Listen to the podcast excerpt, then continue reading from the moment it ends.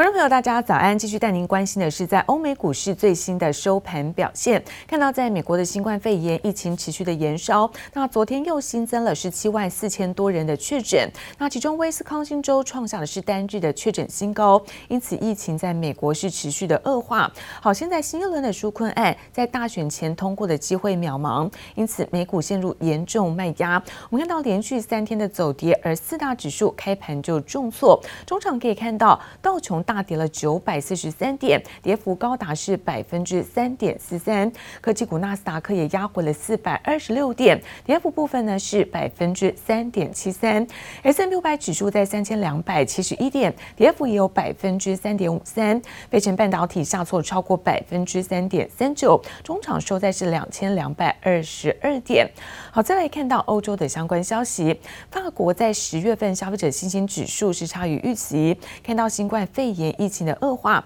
所以市场又担心会被再度封锁，那么被打击的经济。好，再看到欧洲股市部分哦，都跌到了将近五个月的低点。中场德国重挫是百分之四点一七，好，法国股市跌幅也在百分之三点三七。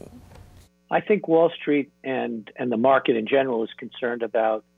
uh, the spike, even though how many pundits out there over the last few months have told us that we were going to have a false spike. This is not new information, right? Everybody knew that this was going to happen as we moved indoors in colder climates.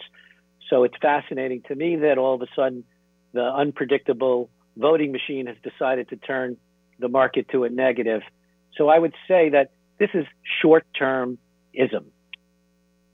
我们看到，不止在道琼暴跌了超过九百点，同时以科技股为主的纳斯达克同样收挫百分之三哦。那由于在过去一周，美国的新冠病例每一天平均增加高达了七万多例，这个数字创下是历史的新高。好，欧洲的确诊数量也确实在急剧上升当中，所以导致部分的国家地区恢复了一些社交的隔离措施。好，另外我们看到，在美国的伊利诺州现在下令芝加哥关闭室内用餐。好。另外，在欧洲部分哦，德国官员同意进行是为期四周的部分封锁。那法国政府则是宣布，十二月一号之前全国都实施封锁。因此，现在受到了封锁而重新开放，同时影响最大的股票出现了比较明显卖压。那另外包括了科技巨头，像是在推特、脸书 CEO 都到参议院坐镇，而这两档个股其实都下挫超过了百分之五。那同时呢，被称为是恐慌指标的 VIX 指数，好，要升。到了四十点六四，达到是六月十五号以来的最高水平。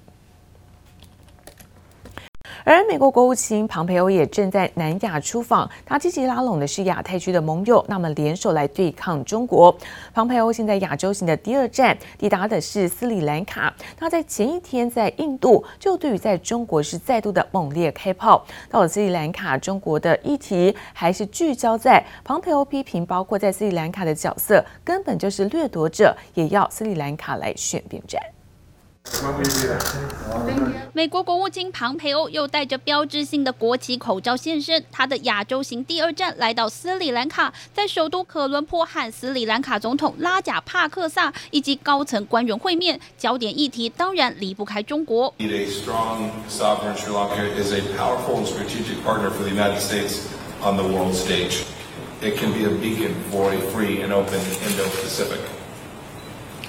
But that's quite a contrast to what China seeks. The Chinese Communist Party is a predator, and the United States comes in a different way. We come as a friend and as a partner. 庞培欧在记者会上痛批中国共产党根本是掠夺者，外界原本就推估庞培欧这趟访问是来拔庄，要斯里兰卡在美中两国之间选边站。事实上，他人还没到，中国就丑话说在前面。中国驻斯里兰卡大使馆发出声明，警告美国不要挑拨和干涉中国与斯里兰卡间的关系，不该对斯里兰卡胁迫和霸凌，逼迫中小国家选边站队。这是美方的一些负责的官员的一贯的做法。斯里兰卡外长搬出自己是中立国，致力于和平来打太极，不想卷入美中两强争霸。庞培欧接下来要访问的印尼也不想淌浑水，今年七八月间就曾拒绝美国海上观测机在印尼降落和加油。美中两国积极在亚太区拉拢盟友，角力战无所不在。We are not going to tolerate foreign interference in our elections. 美国 FBI 和国家情报局上周指控俄罗斯和伊朗试图干预美国总统大选。美国新闻周刊 Newsweek 最新一期点名中国国家主席习近平密谋颠覆美国。新闻周刊在独家报道中披露，在美国至少发现了六百个中国统战组织，透过假账号和大批中国网军试图煽动舆论，影响美国大选。虽然中共坚决否认，并认为美方扭曲。这些团体组织的往来行为，但美国国家反间谍安全中心通讯总监博伊德说，目前司法部和各州以及 FBI 正在联手，即将揭开黑幕。记者王新伟、陈一凡综合报道。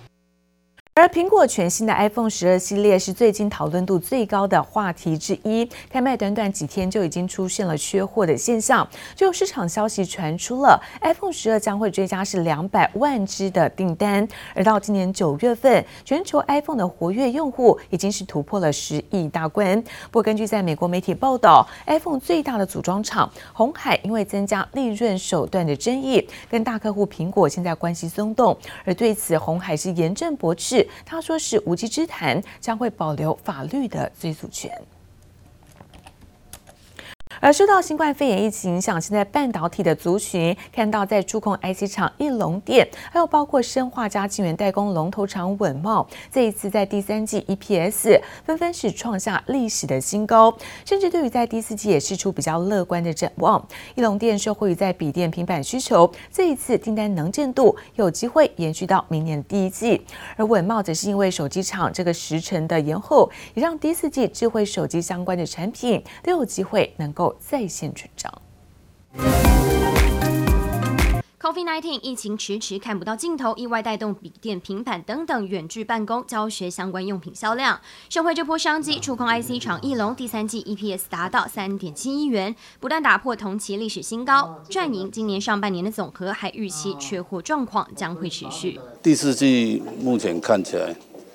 因为整个八寸晶圆整个缺货的情况哈。那现在目前看起来，跟第三季来讲，应该有机会持平，哎，不然应该更好才对。事实上，我们有很多新的产品线，事实上今年还没有贡献业绩，我想在明年下半年应该会有不错的的表现。义隆董事长叶一浩透露，因为疫情带动的 NB 热潮，八寸晶圆已经几乎没有库存，客户端需求还是持续升温，预期到明年第一季都会是供不应求状态。目前除了满足客户需求，也积极准备新产品线部署，确保疫情带来的笔电热潮过后还能维持高度订单量。一样打破同期纪录的还有生化家晶圆代工龙头稳茂，以第三季 EPS 四点六八元创下历史新高。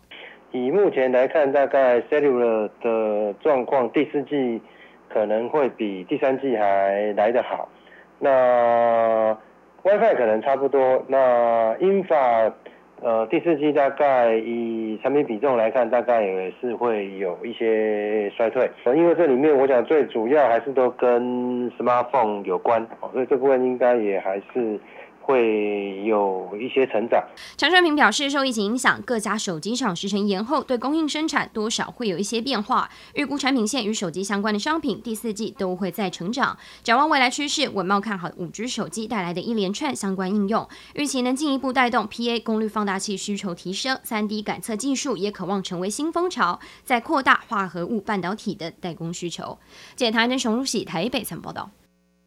而在电源等零组件，包括工业自动化需求的升温带动，那么在电源大厂台达电在第三季的最后存益达到是八十三点九亿元，EPS 三点二三元，累计在前三季的营收两千零四十点五二亿元，EPS 六点九五元，创下是历史的同期新高。另外看到面板大厂友达，友达昨天呢核准追加资本支出预算，达到是十五点九五亿元，也就是说累计在今年的资本支出现在预算。达到将近两百五十亿元。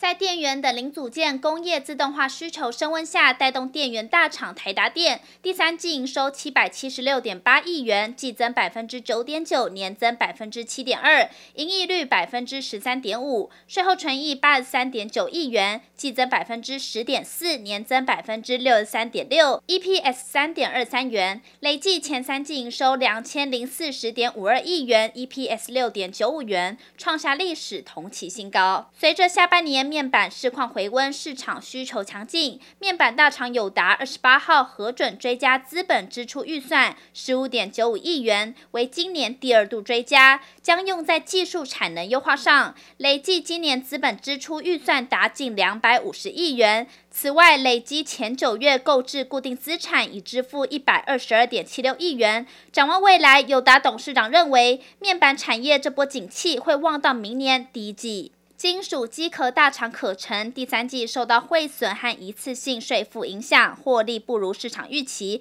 但本业却相当稳健。第三季毛利率百分之二十八点九，盈利率达百分之二十二点七，双双创下七季来新高。展望未来，法人看好明年出售获利较差的泰州厂后，毛利率可望回升到百分之三十以上。纺织布织布厂恒大二十八号公告，九月自检营收四点七二亿元，年增六点六一倍；税后纯益二点四七亿元，年增一百二十五倍，每股赚二点八六元。展望未来，近期再传恒大或四大国外客户追单，熔喷布织布十月后产能被订光，订单满到年底，加上外销价格优于国内征收价格，渴望挹注第四季营运动能。记者综合报道。